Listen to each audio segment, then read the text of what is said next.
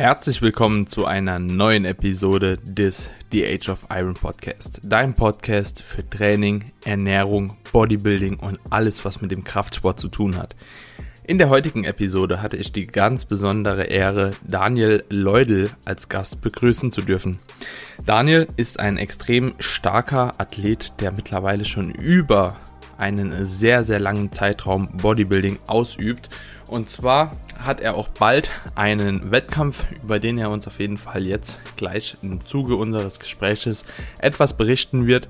Und Daniel ist seit sehr, sehr langer Zeit wirklich im Bodybuilding-Game tätig. Zum einen als Athlet, zum anderen als ja, teilweise Angestellter, als Gründer, als Sportökonom und vieles mehr. Also Daniel ist wirklich sehr, sehr breit gefächert in der Szene unterwegs und daher ist es wirklich für mich eine Ehre, mit ihm diesen Podcast drehen zu dürfen, von seiner Expertise beziehungsweise auch von seinen Ansichten einfach mir das Beste herauspicken zu können und das könnt ihr natürlich jetzt im Zuge dieser Folge auch und demnach wünsche ich euch jetzt erstmal viel Spaß bei dieser neuen The Age of Iron Episode mit Daniel.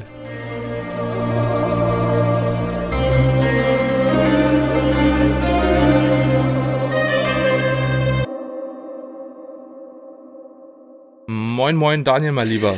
Wir haben ja im Voraus schon ein bisschen gesprochen und ich freue mich auf jeden Fall, dich jetzt hier in der Show als Gast begrüßen zu dürfen. Ich habe es dir im Vorhinein schon gesagt, so, ich habe dich eigentlich schon ziemlich lang mal auf dem Schirm gehabt, so dann irgendwie wieder gar nicht mehr, so jetzt aktuell wieder extrem viel und daher freut es mich auf jeden Fall, dass wir es jetzt mal geschafft haben, zusammen einen Podcast zu recorden und ja, Daniel, wie geht's dir heute? Bist du fresh und ready für den Podcast? Ja, grüß dich Daniel. Vielen lieben Dank für die Einladung. Ich freue mich wirklich hier zu sein. Und ja, mir geht's gut, mir geht's super. Ich bin fresh and ready, wie es mein Coach, der Chris, sagen würde. ich bin wirklich ready, vor allem heute dritter Refit-Tag, also jede Menge Carbs geladen schon. Mir geht's gut. Hm. Ja, das, das, das wäre die erste Frage, so die ich habe. Wie geht's dir jetzt hinsichtlich deiner aktuellen Prep? Also zum einen psychisch, zum anderen körperlich, weil es ist ja natürlich auch jetzt Status quo immer noch eine ziemlich besondere ja, Situation mit der ganzen Lage, mit Reisebestimmungen und so weiter und so fort. Und du hast ja auch vor, im Ausland zu starten, soweit ich weiß, ne? Nein. Nur in Deutschland? Ja, nur in Deutschland. Also ich bin da jetzt in die Vorbereitung mehr oder weniger gegangen, um einfach mal wieder zu sehen, wo ich stehe. Ich bin ja schon, also ich trainiere jetzt schon seitdem, ja, seit 15 Jahren eigentlich. Mit 15,5 habe ich angefangen. Jetzt bin ich knapp 30, also ich bin im März 30 geworden und bin selber im Bodybuilding eigentlich schon aktiv. Ich war damals bei Body Extreme Revolution, der ersten Folge oder Serie, wie man nennen will, war mhm. ich mit 18 das erste Mal auf der Bühne. Dann im Junioren Bodybuilding mit 20, 21 und 22 Jahren. Bin mehr oder weniger ja, ganz zufrieden, platziert gewesen, zweifacher bayerischer Meister. Auf der Deutschen dann Dritter und Sechster. War ich auch zufrieden. Und dann ähm, hat sich beruflich einfach gewandelt.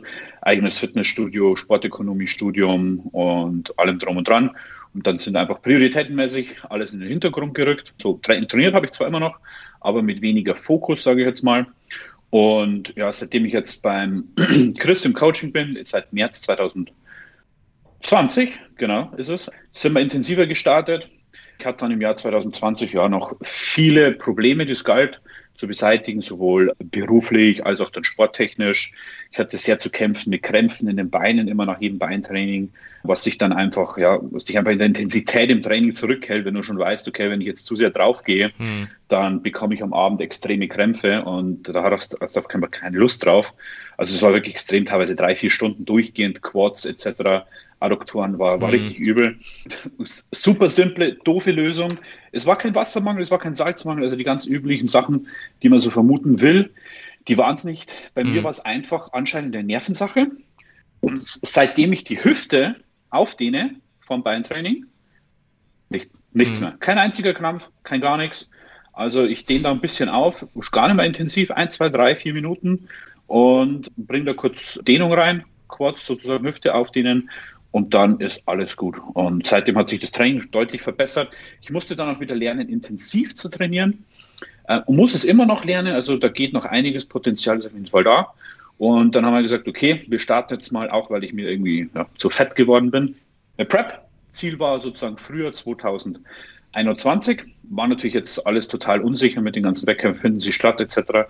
Trainingstechnisch habe ich das Glück, ein eigenes Fitnessstudio zu haben. Von dem her war das Training jetzt kein, kein Problem. Ist natürlich irgendwo ein bisschen traurig, wenn man sagt, okay, man hat ein komplett eigenes Fitnessstudio nur für sich alleine. Da fehlt einfach die Community, die Atmosphäre. Also Gruß geht raus an die Puff-Community, Power Fitness Community Regensburg. Ich freue mich, wenn ich alle eure Gesichter wieder sehe, auf jeden Fall. Und ja, wie gesagt haben, war es trainingstechnisch kein Problem. Jetzt wurde natürlich das ganze frühe Saison mhm. abgesagt. War jetzt ja kein Problem. Ich bin dann mit dem Mindset rangegangen, okay, ich bringe mich in, in Bestform, guck, wenn Wettkämpfe sind, super. Wenn nicht, auch okay. Dann habe ich eine gute, einen guten Starting Point für eine gute Aufbauphase und weiß, wo meine Schwächen sind, wo ich stehe. Und das weiß ich jetzt definitiv. Also Schwächen sind ganz klar der komplette Oberkörper, vor allem der Rücken. Und jetzt findet zum Glück der German Cup statt am 5., und 6.6. in Schorndorf bei Hockenheim. Also voraussichtlich sieht aber ganz gut aus, weil jetzt kommt es ja immer mehr Richtung Lockerungen etc. Und ja, da werde ich dann teilnehmen. Und einfach nur für mich als Testphase zu gucken, wo stehe ich, etc. Ausland macht für mich keinen Sinn. Weder Lust, muss ich ganz ehrlich sagen, mhm. noch Sinn, weil ich mir denke, ja. okay, ich bin einfach zu schwach, ich starte in der Männer 5, werde ungefähr auf der Bühne so 105 Kilo haben, sage ich jetzt mal, 104, 105 aufgeladen dann.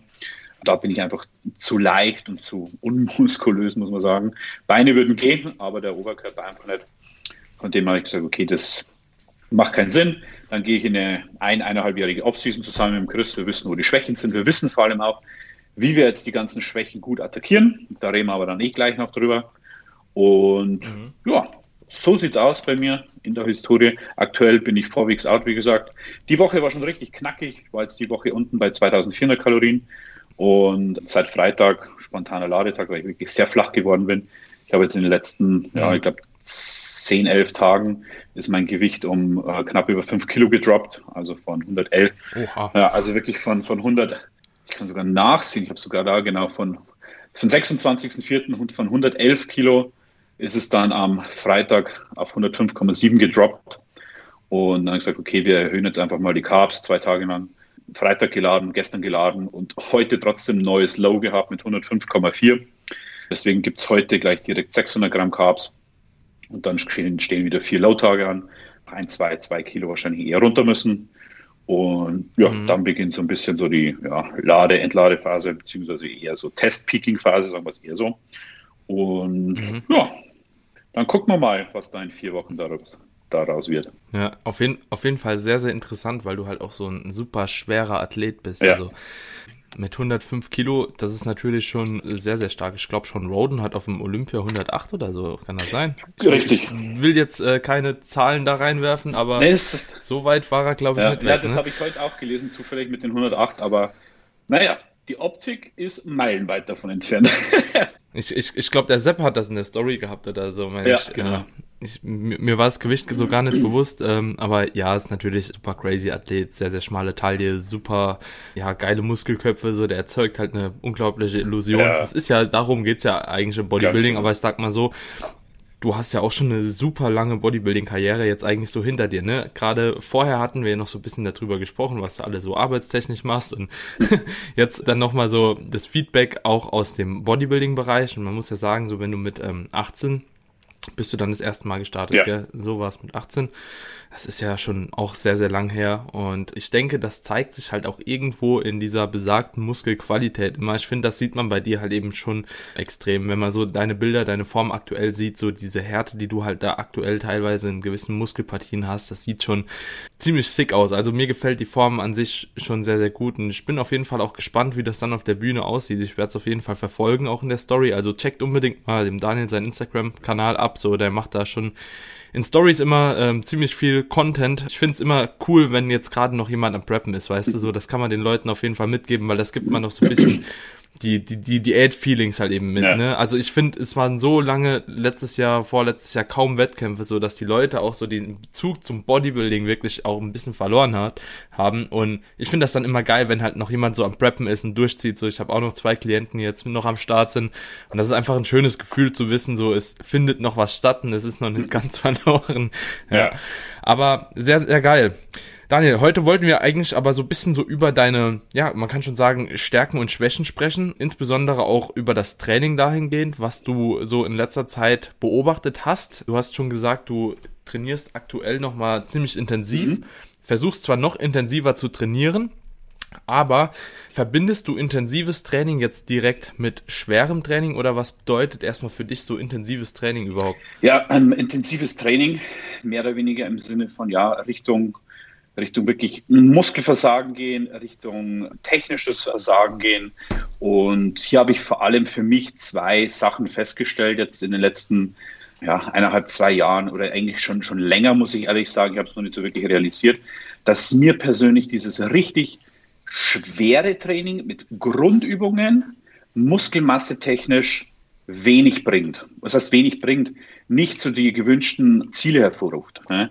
Ich, mhm. ich habe beim Kreuzheben teilweise, ich glaube, der Rekord waren dreimal 280 Kilo gezogen, Bankdrücken dreimal 5 mit 150 Kilo, aber Brust und Rücken sieht halt nicht danach aus. Das ist es, was mich mhm. stört. Und da muss ich sagen, bin ich jetzt dann auch mit dem Chris in Kontakt getreten und habe gesagt, hey, ich will da ein bisschen weg davon. Natürlich muss man manche Basics einfach schwer machen, Schreckbank drücken. Aber da bin ich halt auch ein Freund davon mittlerweile, dass ich sage, okay, es muss halt auch in der Zielmuskulatur ankommen. Lieber drücke ich 110 Kilo sauber auf der Streckbank, merkst in der Brust, als wie dass ich 140 Kilo auf der Streckbank drücke, es aber nicht in der Brust merke, weil ich sozusagen das mit der gesamten Push-Muskulatur hauptsächlich ausführe.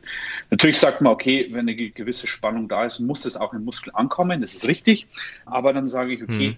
ähm, warum dann nicht weniger Gewicht nehmen, das aber, mit einer, aber versuchen, die gleiche Spannung in der Zielmuskulatur zu erreichen, was dann overall eigentlich so die gesamte Ermüdungskapazität und Belastung aufs, auf den Körper, aufs Nervensystem etc. wieder runterbringt. Mhm. Und gerade in den letzten Wochen habe ich dann auch das Rückentraining jetzt wieder umgestellt von wirklich schwer intensiven Training. Ich bin jetzt wieder weg vom, vom Blockpull. Ich glaube, ich war jetzt so bei 240 auf 10 auf 10 Reps, aber im Rücken kommt halt nichts an. Also der Rücken sieht halt nicht danach aus. Und jetzt mhm. fokussiere ich mich wirklich darauf, mehr Übungen zu machen, mehr Volumen zu machen, aber so, dass ich es halt auch merke in der Zielmuskulatur, weil gerade Rücken ist halt bei mir eine große Schwachstelle. Mhm. Und das ist so das, was ich gemerkt habe, okay, das, das bringt mir einfach ein bisschen mehr. Es ist, ja, Bodybuilding, blöd gesagt. Und ich muss es halt auch irgendwo im, ja. im, in der Zielmuskulatur merken, ich muss es spüren, ich muss den Pump haben. Ich muss merken, dass der Muskel, den ich trainieren will, auch wirklich danach erschöpft ist. Das ist es. Mhm. Und das ja. ist dann jetzt dann vor allem in der Offseason dann die Strategie, die ich fahre. Und ich bin, und ich merke es halt dann auch, ne? ich bin dann in den, in den Übungen, wenn sie im Muskel ankommen, weak as fuck. Also wenn ich da mhm. wirklich vorgebeugtes, also wirklich vorgebeugtes Langhandelrudern mache, äh, wo der Oberkörper fast parallel zum Boden ist, dann ruder ich dir halt mit 55 Kilo. Mit Stange, mhm. mit allem sozusagen. Mhm. Aber ich mhm. merke es danach im Latissimus, ich habe einen Pump und so geht es mir bei den anderen Rückenübungen auch. Und da war, merke ich einfach, oder bin ich der festen Überzeugung, dass ich davon dann einfach jetzt langfristig profitieren werde dann in der Offseason. Und das gleiche gilt auch für die Brust. Ich finde die Brust oder auch die Arme. Ähm, Bizeps habe ich immer noch große Probleme, den wirklich zu spüren. Also ich bin da wirklich noch am, am Lernen, da den Mus Zielmuskel zu spüren. Ich, ich kann der auf der anderen Seite kann ich dir aber auch Hammercurls mit 30 Kilo rauswuchten. Sauber mhm. straight ist kein Stress, aber was bekomme ich danach? Krämpfe im Brachialis. Ja, grandios. Was habe ich denn davon? Nichts.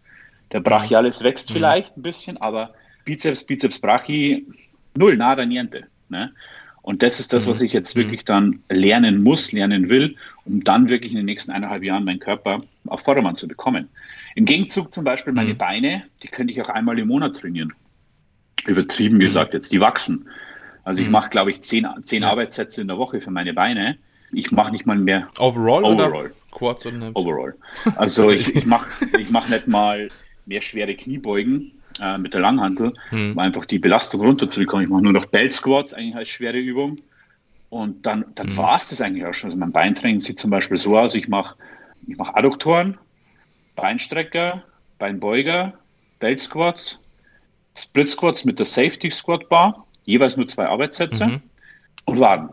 Das war's. Waden mache ich zwar noch zweimal die Woche so, jeweils eine Übung, aber das mhm. war's dann für die Beine. Na, Schwan, gelogen. Samstag mache ich nochmal zwei Sätze Beinbeuger. Das war es aber für die beiden. Ne? Hm.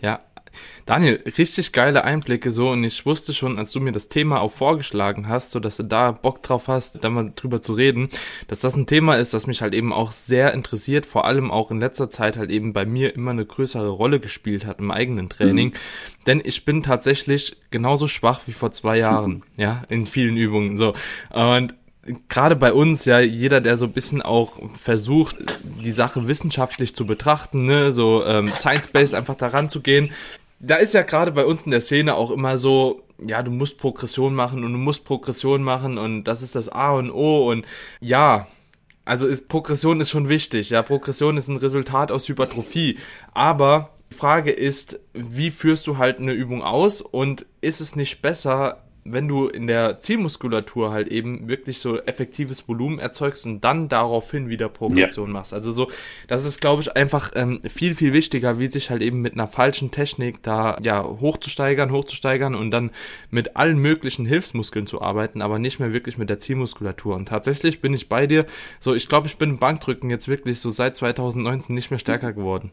also so in der absoluten Last, aber ich bin tatsächlich von der Bewegungskontrolle deutlich, deutlich darüber, so, und das ist ja auch genau das, was du beschreibst, so, ich nehme die Exzentrik sehr, sehr kontrolliert mit, ich versuche wirklich so mit allen Technik-Cues zu arbeiten, die mir zur Verfügung stehen, und das nicht nur beim Bankdrücken, das auch beim Squat, auch beim Heben ja. und so weiter und so fort, und das hat mir wirklich geholfen und es ist wie du sagst, man kann es nicht nur sagen, so man hat einen Pump und ja, daher weiß ich so, ich bin gewachsen, sondern ich fühle das jetzt über einen gewissen Zeitraum, wo ich das anwende. Ich fühle, es ist anders wie vorher. Ja, ja und es fühlt sich gut an.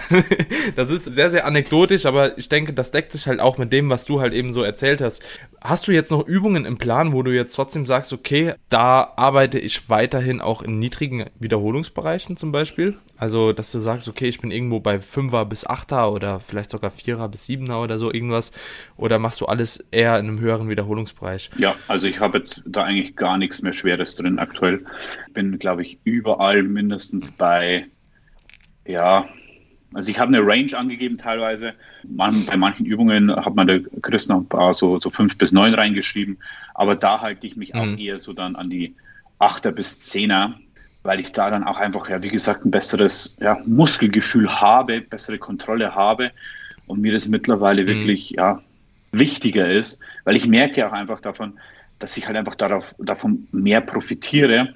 Und so die mhm. Sache ist mir schon öfters so aufgefallen dann, wenn ich Gewicht reduziert habe, dass ich es besser merke und dann habe ich mich aber wieder zu schnell verleiten lassen, stärker zu werden, mhm. aber nicht mehr aus der Zielmuskulatur zu drücken. Technisch hat es immer gepasst. Das ist also so dann immer so der Trugschluss mhm. bei mir gewesen. So Technik passt bei mir eigentlich fast immer, da kann man nichts sagen. Ne?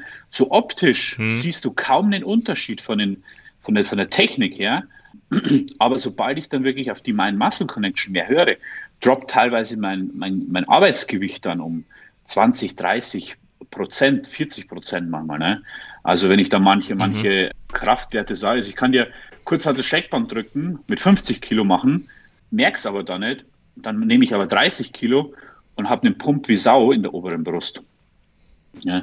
Mhm. Und was halt auch immer dann, was man dann auch sehen muss oder lernen muss oder wissen muss, auch teilweise unterschiedliche ja, Muskelstränge, also wie sie verlaufen.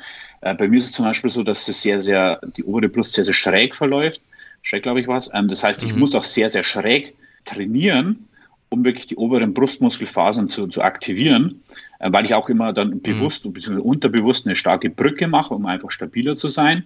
Und dann merke ja. ich, dass ich im Streckbanddrücken mindestens 45 Grad brauche, um dann wirklich oben gut reinzukommen. Mhm. Und das sind dann lauter so Sachen, oder auch bei, bei den Curls, also bietet für mich ganz, ganz, ganz, ganz, ganz schwierig. Da muss ich wirklich noch viel lernen. Ähm, Preacher Curls an der Maschine mache ich dir mit 20 Kilo einarmig, was mhm. ja gar nichts ist. Also und wir haben eine mhm. 1 zu 2 Übersetzung, also eigentlich sind es nur 10 Kilo. Mhm. Ähm, aber dann kommt es halt an. Ne? Ich muss mich auch wirklich fokussieren. Mhm. Sobald ich drei, vier Kilo zu viel nehme, übernimmt wieder ein bisschen ein Teil die Schulter, Brachialis etc. Und die Übung geht voll an der Zielmuskulatur vorbei. Mache ich es aber wirklich mhm. langsam, kontrolliert und achte wirklich dann darauf.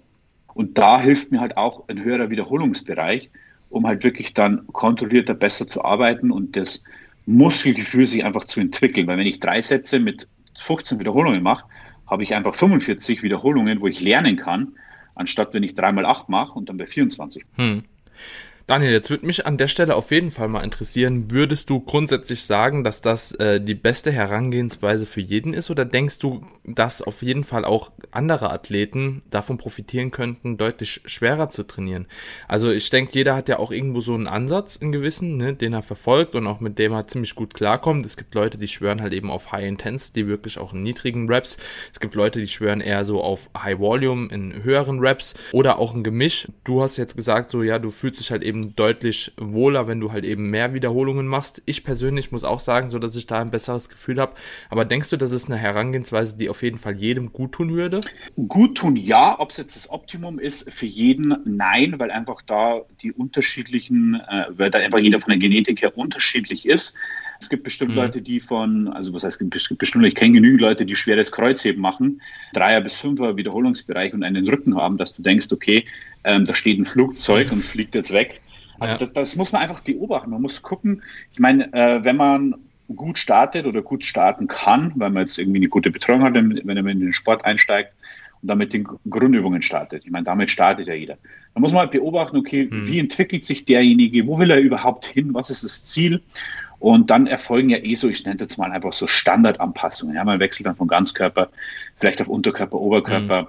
Und dann sieht man ja schon, okay, in welche Richtung geht's. Ne? Stärken bilden sich sehr, sehr schnell meistens raus, Schwächen eher weniger. Und dann würde ich sagen, okay, bei den Stärken kann man meistens dann eh machen, was man will. Die wachsen. Mhm. Da kann man dann gucken, okay, wie möchte man trainieren, wie profitiert man, da kann man vielleicht auch mal ein bisschen experimentieren.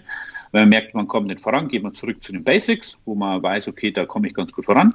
Aber bei den Schwächen hm. gilt es halt dann einfach zu, auszuprobieren. Okay, gehe ich mal ganz schwer oder gehe ich mal eher so das Gegenteil? Oder mache ich einen Mix? Das ist auch sehr, sehr beliebt, hm. dass man sagt, okay, man macht erstmal eine, eine schwere Grundübung und dann isoliert man nochmal hinterher. Und dann mhm. kann man ja gucken, okay, ja. dieses Feeling, wie kommst du voran, entwickelt sich die Brust. Bestes Beispiel wieder ich, ne? Ich mache 140 Kilo Schreckbank drücken, habe ich schon seit Jahren gemacht, aber Brust sieht aus wie Scheiße. Ja gut, dann ist es halt nicht das Richtige, beziehungsweise es kommt nicht mhm. genügend Spannung in der Zielmuskulatur an, sondern ich drücke halt dann die 140 mhm. Kilo mit der gesamten Push-Muskulatur, mhm. aber halt nicht eigentlich mit der Brust. Wenn ich aber runtergehe und mich auf die Brust fokussiere, ja, dann drücke ich halt auf einmal nur noch 90 Kilo. So, okay, dann nehme ich aber für eigentlich 50 Kilo zu viel, beziehungsweise die 50 Kilo werden vom restlichen Körper übernommen, aber nicht von der Zielmuskulatur, mhm. was ich ja eigentlich haben will. Ja, ja. Auf jeden Fall sehr, sehr geile Inputs, die du da gerade geliefert hast, dass es halt auch eine gewisse Individualität ist, dass man das Ganze auch sehr, sehr gut mischen kann. Ich zum Beispiel bin auch ein Freund davon, gewisse Übungen zu Beginn des Trainings schwer zu machen, im Wiederholungsbereich vielleicht bis sagen wir mal, wie du eben schon gesagt hast, 5er bis 9er Raps. Da, da zählen halt auch einfach so die Grundübungen dazu, die sich halt eben relativ gut eignen dafür. Und dann halt eben bei anderen Wiederholungen oder bei anderen Übungen, andere Wiederholungsbereich halt eben zu targetieren. Und was ich auch noch sehr, sehr cool finde und auch bei Klienten anwende, ich denke, da habt ihr bestimmt schon auch schon mal rumprobiert, wenn man da halt eben mit Vorermüdung anfängt. So beispielsweise, dass man halt ein Butterfly ja. vor eine, eine Bench oder so auch schiebt. Jetzt dann vielleicht nicht unbedingt auch die Bench macht, sondern danach eine Chest Press, wo man halt eben wieder weniger Koordination Koordination etc. hat. Aber das ist auf jeden Fall auch so ein kleiner Cue, auch bei, bei der Beinmuskulatur, der sich oftmals ziemlich gut bewährt hat bei mir und meinen Klienten auf jeden Fall, wenn ich das ausprobiert ja. habe. Hast du damit auch schon Erfahrungen gemacht? Jetzt ganz neu, also seitdem wir da mit Chris umgestellt haben, auch bin ich gerade beim Thema Brust jetzt so, dass ich so eine Voraktivierung habe, entweder durch Butterfly oder Cable Cross mit zwei Sätzen jeweils mit, mit Hold in der Spannungsphase, mhm. also in der vorderen Phase dann, ähm, um einfach sozusagen die, die Zielmuskulatur zu spüren und da war es auch wieder dann so, dass mhm. ich halt einfach technisch wieder erstmal, okay, auch wieder üben musste. Also ich gucke, okay, ich merke die Brust dann am meisten, wenn ich den Ellbogen wirklich weit abspreize. Und dann, dann komme ich wirklich oben in die oberen Brustmuskelphasen rein, wo ich hin will, wo ich hin muss. Und danach ja, gibt es meistens eine, eine schwere Pre Pressübung, aber selbst da orientiere ich mich jetzt an 10 bis 12 Wiederholungen. Mhm. Und dann arbeite ich zum Beispiel danach noch gerne dann mit, mit passierten Kurzhandel-Schreckbankdrücken um einfach da wirklich das, mhm. das Feeling endlich mal zu entwickeln und zu wissen, okay, jetzt drücke ich wirklich aus der Brust, jetzt ziehe ich wirklich aus, mhm. aus dem Bizeps etc., jetzt ziehe ich wirklich aus dem Rücken, jetzt kommt es an. Natürlich darf man sich da jetzt nicht zu sehr versteifen oder zu lange mehr oder weniger irgendwie aufhalten und dann dadurch leidet die Progression. Also man muss schon stärker werden. Das ist mhm. diese Grundregel ja, ist einfach gegeben und muss gegeben sein. wenn du dich nicht steigerst mhm. vom Gewicht her, dann kannst du auch keine Muskeln aufbauen. Aber es muss halt in die Zielmuskulatur ankommen. Es muss sozusagen einfach beides gegeben sein. Ne? Ja. Ja, ja, das ist immer so das Stichwort effektives Volumen in der Zielmuskulatur. So und im Endeffekt so, ob man sich jetzt steigert über das Gewicht, wie du schon angesprochen hast, oder über Wiederholungen oder, oder über halt eben Bewegungsqualität oder was auch immer, die Kadenz und so weiter und so fort. Man hat ja super viele Möglichkeiten, wie man überhaupt eine progressive Belastungssteuerung halt eben in Angriff nehmen kann. Aber ja, wenn man sagt, okay, man hat halt eben die Technik dann einmal auf eine Baseline gesetzt, wo man sagt, ab hier es ist gut, hier kann ich mich steigern, hier spüre ich die Zielmuskulatur. Und wenn man dann Gewicht drauf packt, so, dann wird das auf jeden Fall auch in Hypertrophie resultieren. Und das wäre natürlich ja auch das Ziel. Und ich denke, wenn ihr das jetzt in der nächsten Offseason auch angreift, dass euch das ähm, definitiv mit den Beobachtungen einen guten Vorteil bringt und du da auch bestimmt nochmal ordentlich was draufpacken kannst. Ähm, jetzt mal noch eine andere Frage. Und zwar, du hast jetzt gesagt, so dass gerade auch Brust, ja, Schrägbankdrücken und so weiter und so fort halt eben so ein kleines Problemchen bei dir war, ne, dass du da halt eben immer aus vielen anderen Muskeln gedrückt hast. Ist es dann bei dir so, dass beispielsweise Trizep oder vordere Schulter im Verhältnis zu der Brust deutlich besser ist? Eigentlich nicht. Das ist jetzt ein bisschen verwunderlich, komischerweise, sondern es ist alles mehr oder weniger eigentlich ziemlich mhm. relativ ausgeglichen beziehungsweise ausgeglichen schwach für mich immer optisch gesehen. Aber das war halt auch so. Das ist halt dann auch so, so oft so ein Trugschluss gewesen, so, weil viele haben halt dann eine gute vordere äh, Schulter, einen massiven Trizeps. Habe ich alles nicht. Also ich bin da wirklich ausgeglichen. Also habe ich wirklich so gut verteilt aus allen Muskeln mehr oder weniger gedrückt, kann man sagen. Mhm. Ja, ja, das ist nämlich auch nochmal so ein Ding, aber dann hast du natürlich das Volumen, das du vorher gewählt hast, halt, wenn du sagst, okay, ich nehme halt eben Bankdrücken für die Brustmuskulatur und drückst halt eben aber aus vorderer Schulter vielleicht auch den Sidelets noch ein bisschen mit und auch dem Trizep halt eben ziemlich stark, dass es sich dann natürlich ausgeglichen hat irgendwo und bei der Brust vielleicht halt einfach dann zu wenig war in dem Moment, ne? ja. ne? gegebenenfalls. Jetzt mal so eine Interessenfrage, die bestimmt auch viele Zuschauer oder Zuhörer interessiert. Du hast gesagt, du hast zehn Sätze Beine pro Woche. Wie, wie sieht es dann aus? Äh, Beine sind eine Stärke bei dir auf jeden Fall. Wie sieht es aus mit so Schwächen? Ja, hast du da genauso viel Volumen? Hast du da deutlich mehr Volumen? Wie unterscheidet ihr quasi so Stärken und Schwächen und wie ist so das Vorgehen da? Also ähm, man kann nicht pauschal sagen, je, je größer die Schwäche ist, desto mehr Volumen habe ich jetzt mit drin. Gerade jetzt neu, mhm. gerade jetzt mehr oder weniger ähm, ja, ganz neu, seitdem wir umgestellt haben, seit, ich glaube, vier bis sechs Wochen ist es jetzt her. Es ist wirklich so, dass Rücken das größte Volumen hat. Ist natürlich auch irgendwo der größte Muskel sozusagen jetzt, gut neben den ja, Beinen. Ja. Aber den habe ich jetzt zum Beispiel dreimal die Woche mit drin. Arme auch dreimal die Woche. Bizeps äh, dementsprechend auch dreimal die Woche. Weniger Übungen, aber gerade da ist es halt noch ein Fokus drauf, okay, den, den Rücken zu spüren, den Bizeps zu spüren, lernen zu spüren, um dann sozusagen zu sagen, okay, wenn man dann stärker wird dann, dann, und die Muskelmasse wächst, dann kann man auch irgendwann mal mit dem Volumen runterfahren, beziehungsweise muss man natürlich dementsprechend. Aber das kann man sozusagen pauschal sagen. Also Beine sind wirklich das wenigste Volumen. Dann kommt mehr oder weniger, ja, ich sage jetzt mal so ausgeglichen, Arme, Schulter, Brust und Rücken ist so wirklich so das mit dem größten Volumen. Mhm. Ja.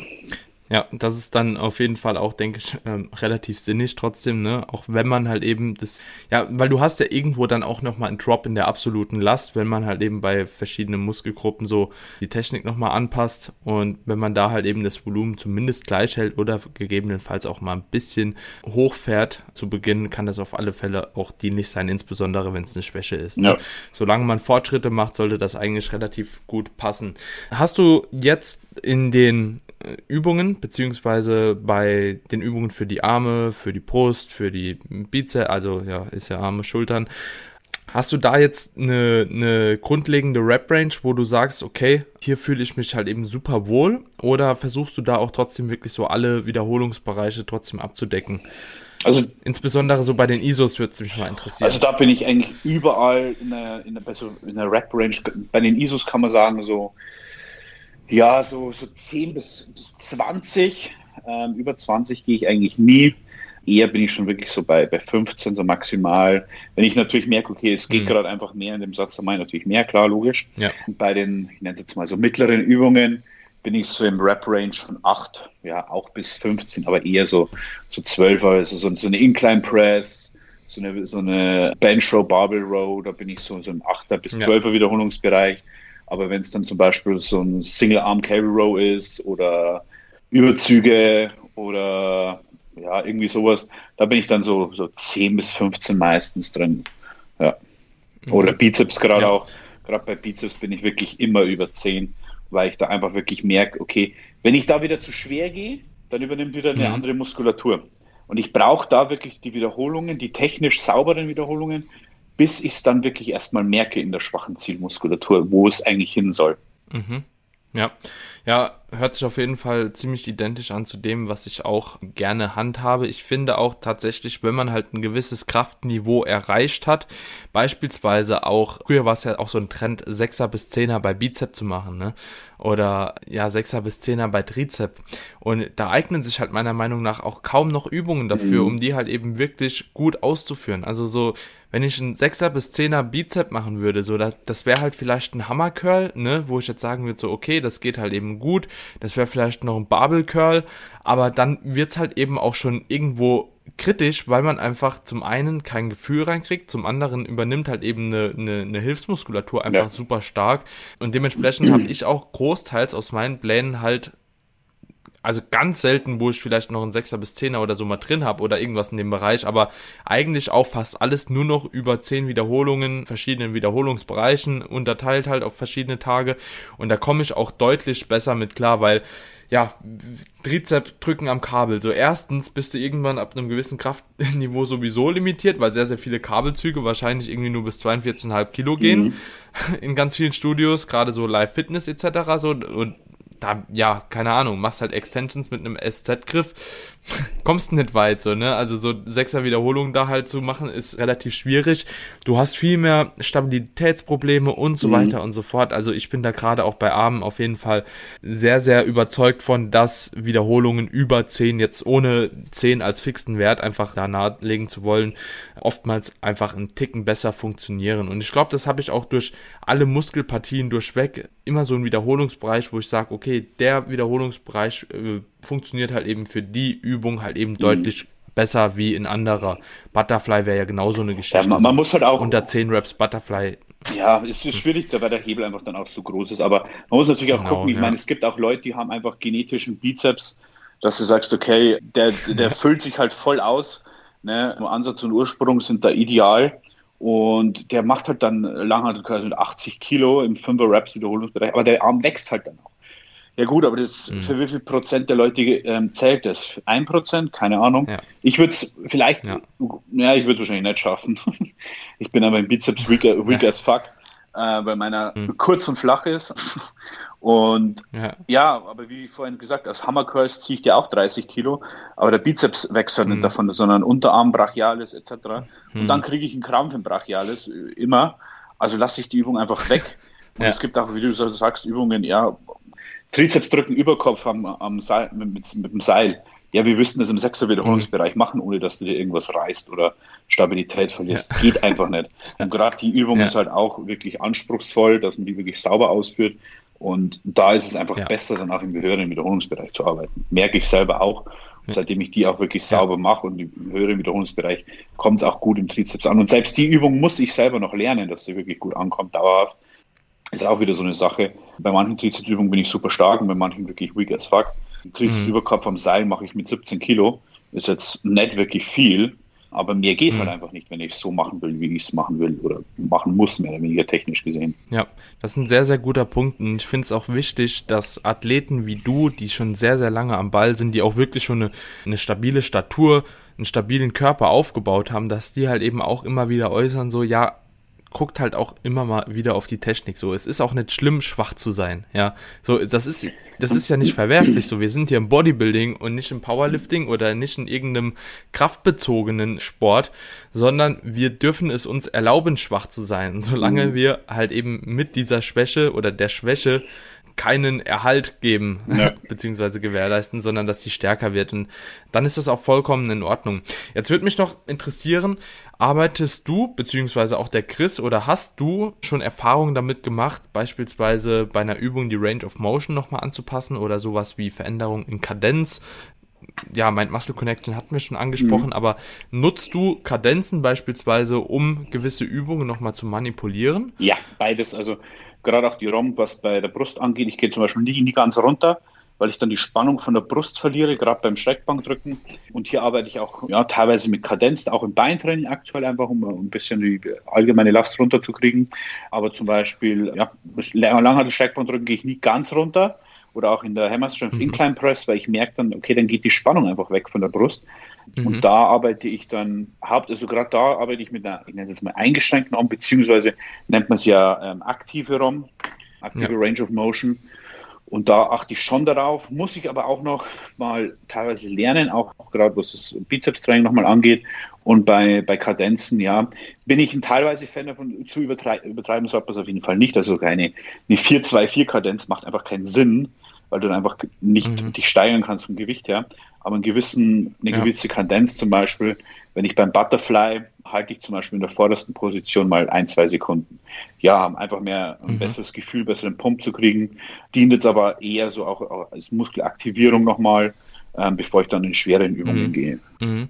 Ja, also ähm, du hast jetzt eben das Thema aktive Range of Motion angesprochen und äh, passive. Kannst du das vielleicht kurz für die Leute erklären, die noch nie aktive Range of Motion gehört haben, so was eine aktive ist und was vielleicht eine passive ist? Ja, also eine, einfach so die Unterteilung. Eine, eine passive ist mehr oder weniger, dass du wirklich über den ganzen Bewegungsablauf gehst, zum Beispiel beim Bankdrücken, Arme komplett gestreckt lässt und dann die Hantel komplett runterlässt, bis die Hantel sozusagen die Brust berührt also über den vollen mhm. möglichen Bewegungsradius zu gehen. Das ist sozusagen die passive.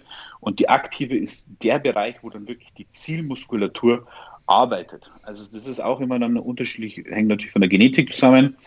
Arbeitet deine Brust wirklich komplett, wenn du von ganz oben bis nach ganz unten gehst? Oder ist es zum mhm. Beispiel bei dir so, dass die letzten zwei, drei Zentimeter gar nicht mehr die Brust wirklich arbeiten würde, sondern dann die Hilfsmuskulatur? Mhm. Und dann ja. bleibe ich halt ja. wirklich im, in der aktiven Range of Motion. Ja, also das ist ein Thema, mit dem man sich auf jeden Fall mal auseinandersetzen kann und bei sich probieren kann. Also jeder, der jetzt hier zuhört und denkt so, ja, okay, wenn ich Schrägbankdrücken mache, so und ich kann meine Ellbogen am untersten Punkt nicht mehr in der Vertikalen halten, so dann wirst du wahrscheinlich auch nicht mehr in einer aktiven Range of Motion drin sein. Beziehungsweise ähm, es ist ja auch so, dass halt eben passive Strukturen einem da teilweise auch helfen, rauszukommen, beziehungsweise dass auch ein Bewegungsradius zum Beispiel bei einem Gelenk halt eben ja ausgemaxt ist und quasi so ein anderes Gelenk das kompensieren muss da fällt mir immer die Beinpresse als gutes Beispiel ein, so, ne, wenn das Hüftgelenk und das Kniegelenk am Anschlag ist, so, ja, dann rundet halt irgendwann auch die untere Lendenwirbelsäule halt eben ein, ne, und flacht ein bisschen ab, so, einfach um das zu kompensieren. Beispielsweise. Auf alle Fälle wollte ich noch ganz kurz als letzten Punkt nochmal auf die Kadenzen eingehen. Mhm. Und zwar haben wir Kadenzen angesprochen, dass du die zum aktuellen Zeitpunkt nimmst. Einerseits um Gewicht zu reduzieren, andererseits um ähm, einfach so diese Peak Contraction nochmal ein bisschen zu forcieren. Hast du Übungen, wo du jetzt eben lieber damit arbeitest mit Kadenzen und hast du Übungen, wo du sagst so, okay, hier macht eine Kadenzanwendung eigentlich keinen großen Sinn? So ich sage mal so, in einem gewissen Weise kann man es überall mit einbauen. In gewissen äh, Übungen macht es für manche Personen auch wirklich Sinn. Es gibt jetzt kein, keine, aber keine Übung, wo ich sage, da ist es Muss oder da ist es No-Go komplett. Es kommt natürlich immer mhm. auf die Kadenz drauf an, wie gesagt. Also eine Kniebeuge mit einer 4-2-4 ja. macht einfach keinen Sinn. Also allgemein bin ich, wo ich, ich denke, okay, eine 4-2-4-Kadenz, wo soll das großartig Sinn machen?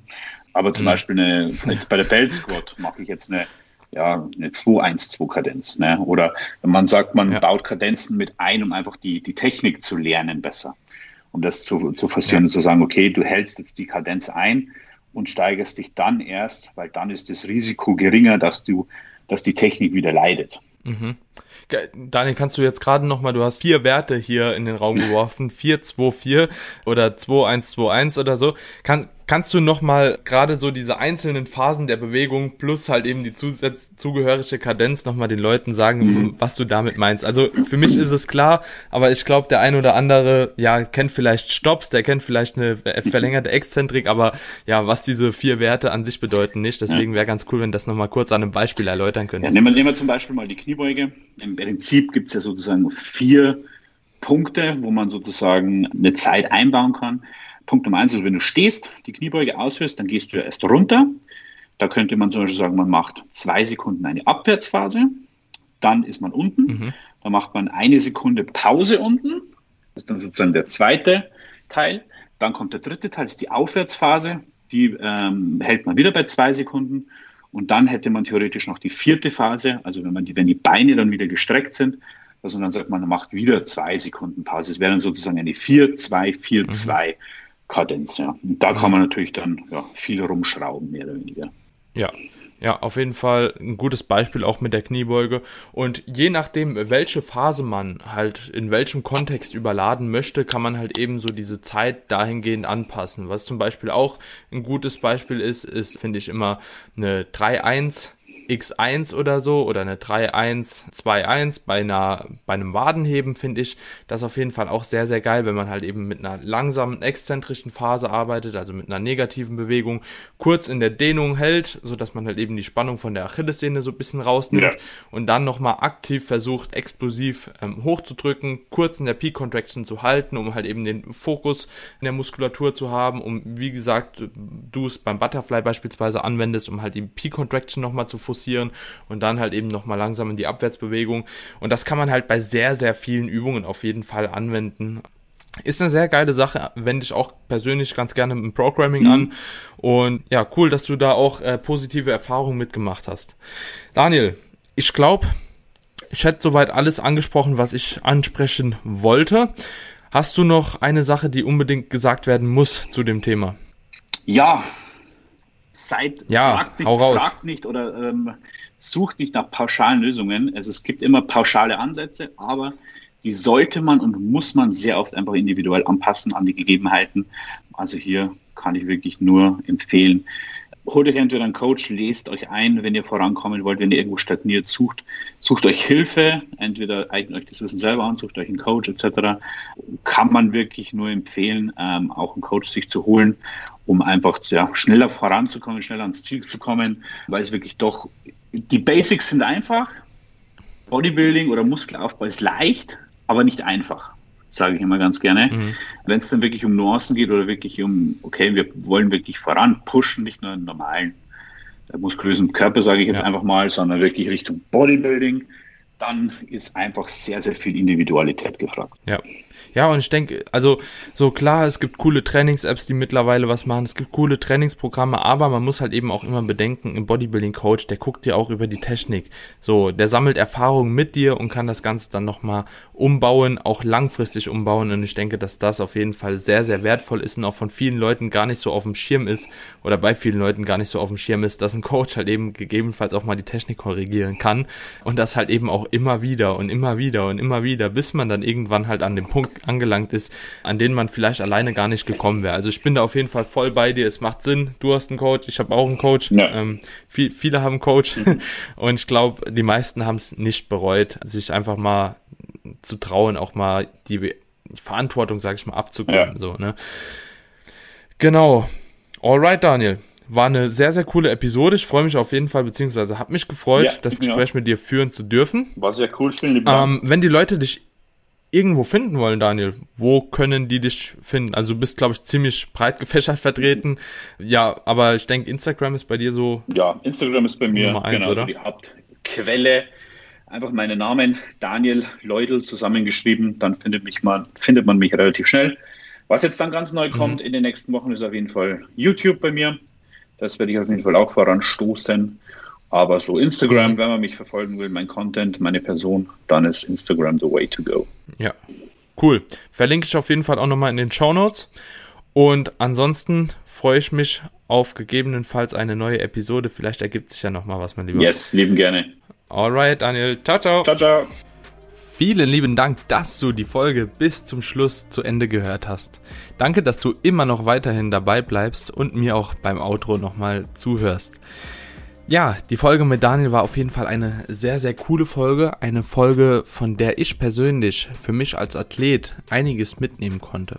Egal, ob es die Ansicht ist, die Daniel zu gewissen Übungen teilt, zu gewissen Intensitätsbereichen, Wiederholungsbereichen oder aber auch die Anwendung mit verschiedenen ja, Trainingsvariablen beziehungsweise mit dem Umgang mit verschiedenen Trainingsvariablen, mit Wiederholungsbereichen, Intensität, mit dem Volumen, mit ja, Anpassungen in der Kadenz, Range of Motion, Mind-Muscle Connection und vieles mehr. Also ich denke, der Daniel hat da hier wirklich extrem viele gute Tipps mitgegeben, die auch euch bestimmt dabei helfen, helfen können, weiterhin Muskulatur bestmöglich aufzubauen, wenn das denn euer Ziel ist. Ansonsten hoffe ich, euch hat die Episode genauso gefallen wie mir selbst. Und wenn euch die Episode doch gefallen hat, dann lasst doch einen Screenshot in eurer Story da, in dem ihr uns verlinkt. Einmal einfach auf Instagram, so kann der Podcast weiter wachsen. Und natürlich wären wir von The Age of Iron dir auch sehr dankbar, wenn du den Podcast abonnierst, falls du es denn bislang noch nicht getan hast. Ansonsten wünsche ich dir jetzt erstmal einen wunderschönen Tag, egal was du gerade machst, wo du gerade dran bist und wir hören uns hoffentlich in der nächsten Episode. Bis dahin, euer Daniel.